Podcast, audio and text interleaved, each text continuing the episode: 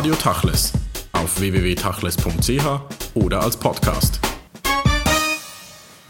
René Bloch, Sie sind Professor für Judaistik an der Universität Bern im Institut für Judaistik und im Institut für klassische Philologie. Wie wichtig ist für das Judentum die Antike?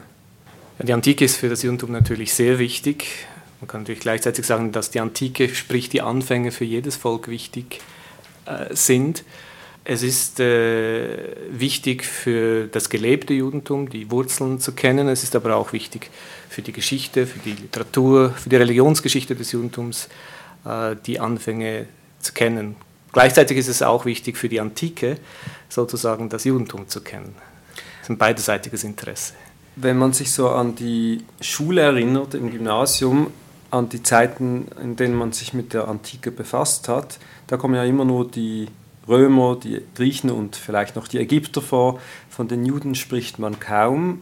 Ist das eigentlich eine gute Einordnung der Antike, wenn man einfach über die drei Großen spricht, oder fehlt da irgendetwas? Aus meiner Perspektive fehlt natürlich etwas. Äh, als, als Judaist kann ich nicht äh, anders urteilen, aber ich glaube auch äh, aus objektiver Perspektive muss man sagen, dass das Judentum ähm, dazugehört. Ähm, nicht nur das Judentum, ähm, auch der Islam, das Christentum sind wichtige Aspekte, die ähm, vielleicht gelegentlich äh, zu kurz kommen oder kamen. An den Universitäten hat sich das unterdessen einigermaßen geändert. Äh, wir in Bern legen großen Wert darauf, dass äh, das Judentum eben einbezogen wird in die Altertumswissenschaften. Wenn das Judentum nicht einbezogen wird, dann hängt das mit der Wissenschaftsgeschichte zusammen, mit Entwicklungen im 19. Jahrhundert, als das Judentum bewusst oder unbewusst, häufig bewusst marginalisiert wurde und man die Juden, aber eben auch andere Völker, auch die Ägypter äh, zeitweise äh, ausgeschlossen hat aus dem Wissenschaftskanon. Man muss aber auch sagen, und dessen muss man sich bewusst äh, sein, dass die Juden eine kleine Kultur waren, ein kleines Volk waren, wie die Juden selbst schon äh, wussten in der Tora, ein kleines Volk äh, waren, die, waren die Israeliten, sind es immer geblieben. Weil die Juden aber überlebt haben, wenn auch in ganz verschiedenen Formen, mit vielen Unterschieden überschätzt man gelegentlich die Wichtigkeit der Juden in der Antike. Also ähm, das mag jetzt ein bisschen widersprüchlich äh, klingen. Ähm, ich bleibe natürlich dabei, dass das Judentum eine wichtige Funktion hatte in der Antike und dass es äh, deswegen auch studiert werden soll. Aber man darf innerhalb der, der antiken Machtgefügen, äh, um es mal so zu sagen, dass, äh, die Rolle des Judentums nicht überschätzen.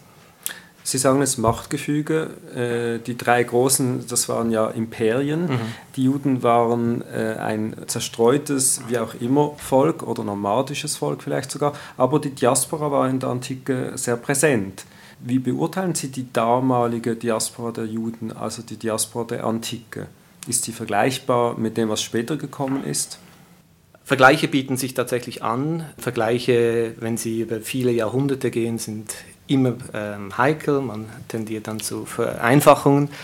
Aber wenn man zum Beispiel Alexandrien anschaut, Alexandrien, die größte Metropole des Hellenismus und gleichzeitig auch die größte jüdische Gemeinschaft oder die größten jüdischen Gemeinden der Zeit im äh, Hellenismus, dann äh, kann man sich gelegentlich schon an äh, Orte wie New York in der, in der modernen jüdischen Diaspora erinnert fühlen eine ähnliche Mannigfaltigkeit von, von ähm, Richtungen, ähm, eine ähnlich intensive Auseinandersetzung äh, mit der nichtjüdischen Umwelt.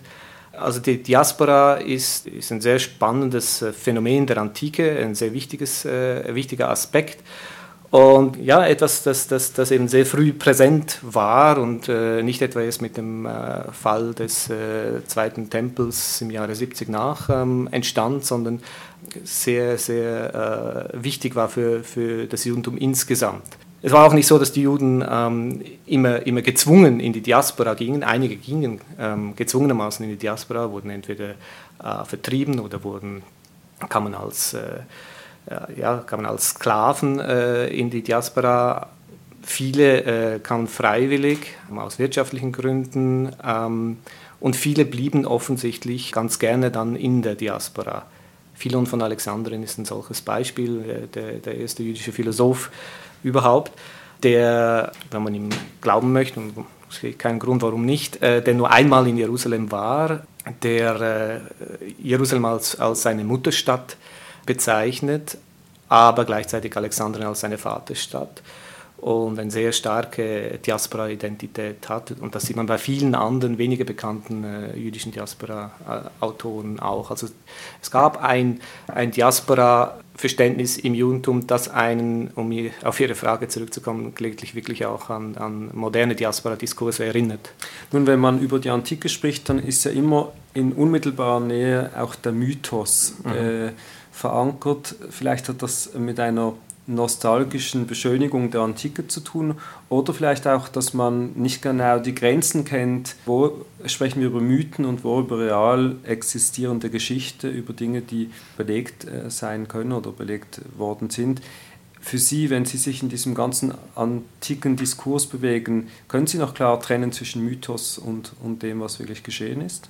Ja, ist eine schwierige Frage, weil ich jetzt gerade jahrelang über Mythen nachgedacht äh, und geschrieben habe, ähm, aber etwas in einem anderen Zusammenhang. Äh, da geht es um die Frage, wie, wie Juden mit, mit antiken Mythen umgingen. Ähm, aber Ihre Frage geht in eine andere Richtung. Das ist natürlich eine, eine schwierige, aber berechtigte Frage. Es ist letztlich die Frage, wie sehr man ähm, projiziert, nicht? Ähm, aus, aus, aus der Moderne, aus dem Jetzt äh, in, in die Antike.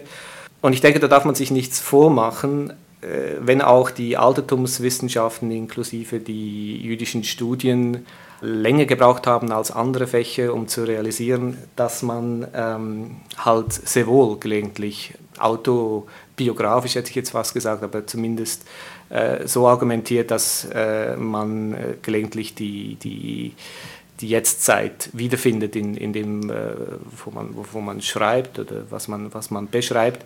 Das ist aber äh, nichts, nichts wirklich Neues und ist nichts Spezifisches, denke ich, der, der jüdischen Studien, der Judaistik. Ähm, Ähnliches würde man wahrscheinlich in Romanistik und in irgendeinem anderen Fach ähm, auch finden. Es gibt immer eine, äh, einen, gewissen, äh, ja, einen gewissen Spiegel der, der heutigen Zeit in den Forschungen. Wichtig ist es, dass man sich dessen bewusst ist.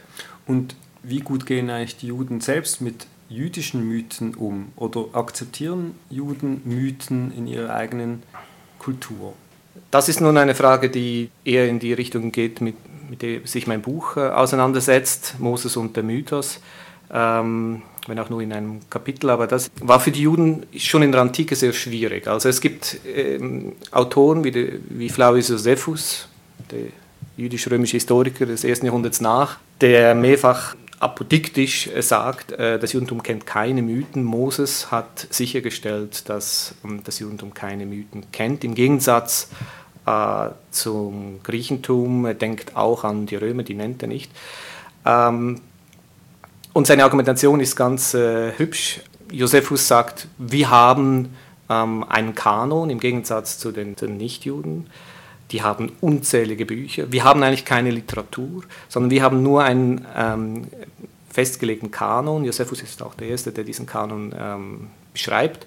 Und weil wir diesen Kanon haben, der fix ist und ähm, keine, keine große Bibliothek umfasst, kann es keine Widersprüche geben. Und sind die Genealogien klar? Und weil die Genealogien klar sind, weil es keine Widersprüche gibt bei uns, so immer Josephus, haben wir die Schwächen des, des Mythischen nicht. Denn was sind die Schwächen des Mythischen? Das sind Widersprüche eben, das ist äh, das Open-End-System des, des, des, des Mythos, das ist das Erfinderische. Das alles fehlt dem Judentum und das hat das Judentum am Leben gehalten. So Josephus Philon von Alexander argumentiert ähnlich. Beide wissen im Grunde, dass das äh, so einfach nicht ist. Das, äh, die antike jüdische Literatur ist ja sehr groß, gerade in der hellenistischen Zeit. Es geht da um, um, um Polemik, ähm, vielleicht auch Antipolemik, das Judentum wurde auch immer wieder angegriffen. Allerdings muss man sagen, dass gerade Josephus Flavius ja immer wieder vorgeworfen wurde, dass er nicht nur Chronist war, sondern auch einer, der zwischen Dichtung und Wahrheit fließende Grenzen mhm. äh, hat. Also er war eigentlich das der, der, beste Beweis dafür, dass rasch mal so sein kann, dass die Mythen selbst kreiert werden. Absolut, ja, ja. Wir nehmen wir Masada zum Beispiel die Geschichte ähm, äh, dieses Selbstmordes ja. in der Wüste Israels, da weiß man ja bis heute nicht, ist das genau so gewesen, wie er es beschreibt oder nicht. Das ist richtig, ja. Ich habe nicht das Gefühl, dass er da allzu viel dazu erfindet in, in jene Szene. Das ist natürlich schwierig, da fehlen uns äh, weitere Quellen. Ähm, er sagt er sagt irgendwo ähm, in den jüdischen Altertümern, dass er nichts hinzugefügt habe und nichts weggelassen hat ähm, im Vergleich zu dem, was ähm, in, in, der hebräischen Bibel steht. Und man muss nur ein paar Seiten weiterlesen, um zu sehen, dass das nicht stimmt. Er, er wusste das auch selbst und hat übrigens auch immer wieder auf Mythen zurückgegriffen der Griechen, die er sonst kritisiert. Josephus ist ein sehr komplexer äh, Autor, der auch sehr stark rhetorisch vorgeht und äh, je nach äh, rhetorischer Sachlage mal so entscheidet und mal so entscheidet. Nun haben Sie in dem erwähnten Buch Moses und der Mythos einen sehr interessanten Essay geschrieben. In den letzten Jahren ist ja immer wieder die Diskussion aufgetaucht, vor allem auch lanciert durch den deutschen Wissenschaftler Assmann, äh, zur Person von, von Moses. War das jetzt ein, ein, ein ägyptischer Pharao oder wie genau ist er in die Geschichte eingetreten? Also sehr kontrovers. Äh, mhm. Letztlich wurde das auch diskutiert. Sie selbst haben ja da eine klare Haltung eingenommen. Vielleicht können Sie das kurz beschreiben, weil diese Diskussion doch irgendwie zum Urquell des jüdischen Selbstverständnisses eigentlich zurückgeht. Mhm. Ich muss vielleicht ganz wenig äh, korrigieren. Diese, diese Essay stammt aus einem anderen Buch, das ich mit herausgegeben habe, Selbstbilder, Fremdbilder, ähm, was gleichzeitig herausgekommen. Da geht es um, tatsächlich um, um eine Auseinandersetzung mit äh, dem Heidelberger Ägyptologen Jan Assmann und äh, seiner Monotheismus-These, wenn man das mal so sagen kann. Äh, Jan Assmann ist einer der ganz großen Ägyptologen, die ich, äh, oder den ich sehr, sehr schätze, auf dessen Arbeiten ich immer wieder auch zurückgreife. Ich habe Mühe, das mache ich auch kund in, in, diesem, in diesem Aufsatz, ich habe Mühe, mit ähm, seiner Monotheismus-Theorie, mit seiner Tendenz, oder nee, ist einfach seine Idee, die Anfänge der Gewalt, er würde wahrscheinlich hier sagen, die Anfänge der Idee der Gewalt mit dem Monotheismus in Verbindung zu bringen und vor allem mit dem Monotheismus in Verbindung zu bringen und den, äh, ich habe gleichzeitig Mühe, ähm, auch als Altertumswissenschaftler, mit seinem, wie ich das in, in diesem Aufsatz nenne, mit seinem Bilderbuch Polytheismus, der etwas gar friedlich äh, daherkommt. Denn dass der Monotheismus ähm, ausgrenzt, zumindest wenn der Monotheismus ein, ein, ein strikter Monotheismus ist, der, der erst allmählich geworden ist, aber wenn der Monotheismus ein strikter Monotheismus ist, ein exklusiver Monotheismus ist, dann grenzt natürlich der Monotheismus aus. Ähm, er sagt, für uns gilt das und für andere gilt äh, das nicht. Und es ist richtig, dass der Politismus ähm, offener war, ähm, aber es ist nicht richtig, A, ist es nicht richtig, dass äh, der Politismus deswegen ähm, kein Gewaltpotenzial äh, hätte und es ist auch nicht richtig, dass der, dass der, der biblische Monotismus aufgrund seiner Exklusivität ähm, ein besonders großes Gewaltpotenzial gehabt hätte. Nun, dieser Diskurs ist ja nicht nur ein antiker Diskurs, ja. der geht weit in die ja, heutige Zeit absolut, hinein, wurde vielleicht auch äh, ein wenig transformiert im Kontext von ganz anderen Überlegungen der aktuellen, der aktuellen Zeit. Aber wenn Sie diese ganze Diskussion jetzt anschauen und vielleicht, wenn wir das anhand von ähm, Sigmund Freuds Moses-Buch vielleicht anschauen, also ein, ein modernes Buch, wie hat sich dieser Diskurs gewandelt, diese Perspektive? Ich denke, Freuds Moses-Buch und, und Jan Assmanns Moses-Diskussion haben einen Punkt gemeinsam, wahrscheinlich mehrere, aber sie treffen sich in, in, in dem Punkt, dass beide betonen, dass der biblische Moses stark von Ägypten geprägt ist. Freud sagt das expliziter nicht. Äh, er war mal äh, ein äh, Ägypter, beziehungsweise er unterscheidet dann von mehreren Moses, Freud. Und Assmann betont, immer wieder die, ähm, die Abhängigkeit Israels von Ägypten, beziehungsweise ähm, betont, äh, dass äh, vieles, was im Judentum dann wichtig wurde, Gerechtigkeit zum Beispiel, Zedakah, aber auch andere Aspekte, in Ägypten schon da waren. Also da treffen sich äh, plus minus ähm, die beiden Autoren, aber sonst haben sie vielleicht weniger gemeinsam, als man auf den ersten Blick denken würde. Ähm, also ich würde Assmann und Freud nicht auf dieselbe äh, Ebene, Ebene legen. Aber es ist ähm, ganz richtig, was Sie, was Sie vorhin angesprochen haben, was wir schon früher im Gespräch ähm, äh, thematisiert haben, dass man gerade hier ein, ein Beispiel hat, äh, wo ähm, moderne Diskurse, die über die Altertumswissenschaften, über die Antike hinausgehen, mitschwingen. Ähm, ich denke, da kommt man fast nicht darum äh, herum. Ich äh, habe stark den Eindruck, dass der Nahostkonflikt eine, eine Rolle spielt in vielen Diskussionen ähm, über das antike Judentum. Das ist ja auch naheliegend, weil es immer noch um diese, äh, um diese Gegenden äh, geht. Die Geschichte, mit der Geschichte wird häufig argumentiert von allen Seiten. Ähm, das ist auch naheliegend. Bei Assmann ähm, steckt sicher noch mehr dahinter. Der Zweite Weltkrieg ähm, spielt, spielt ähm, eine Rolle, die ähm, die Schuld Deutschlands, ähm, die Assmann natürlich äh, auch eingesteht, spielt eine Rolle. Was ich in diesem Artikel äh, äh, kritisiere, ist äh, die die Tendenz äh, von Assmann, die ich jetzt mehrfach äh, bei ihm beobachtet habe, ähm, von äh, Dingen zu sprechen im Zusammenhang mit der Antike, die im Zweiten Weltkrieg geschehen sind. Vielleicht können Sie uns erläutern, wieso denn diese Moses-Figur es gibt ja viele andere jüdisch, in Anführungszeichen mythische Figuren auch. Wieso es gerade diese Moses-Figur ist, die eigentlich zum Schlüssel wird in der ganzen Diskussion? Also niemand mhm. argumentiert mit Abraham ja. oder mit anderen Figuren. Ja, das ist eine, eine interessante Frage. Wir haben gerade in Bern jetzt ein, ein Seminar über Moses gemacht und ich habe zum Schluss, nachdem wir 14 Wochen über Moses gehandelt, äh, geredet und diskutiert haben, und zwar ähm, über das Judentum hinaus auch, mit Einbezug des Christentums, des Islams, ähm, gefragt, warum, warum Moses? Äh, und warum äh, gibt es sogar ähm, Filme aus Hollywood über Moses, viel eher als eben über, ähm, über, über Abraham. Josef gibt es auch noch. Äh, es hängt, das hängt schon sehr stark mit dem Moses-Mythos, um es mal so zu sagen, äh, zusammen. Denn äh, es ist, es ist, es ist diese, diese, diese wunderbare äh, Lebenslauf, den wir bei vielen anderen äh, Figuren auch finden. Ödipus ist ein solches Beispiel ähm, das, Aus, äh, das, das, das Kind, das ausgesetzt wird, äh, das da äh, mit Mühe überlebt, ähm, und zwar nur mit Hilfe von Frauen, nicht? das ist äh, das ganz, ganz Eigenartiges, äh, umringt von Frauen, der Schwester, der Prinzessin, der Mutter, ähm, der Hebammen. Und der dann äh, natürlich auch noch zum Mörder wird, wie das, wie das auch äh, zu, quasi zu einem ödipalen ähm, äh, Heros, seinem Helden gehört. Und dann zu einem Helden wird, ähm, der es dann aber doch nicht schafft, nicht, äh, das Ziel zu, zu erreichen und der dann irgendwie entschwindet, man weiß nicht, wo er begraben ist.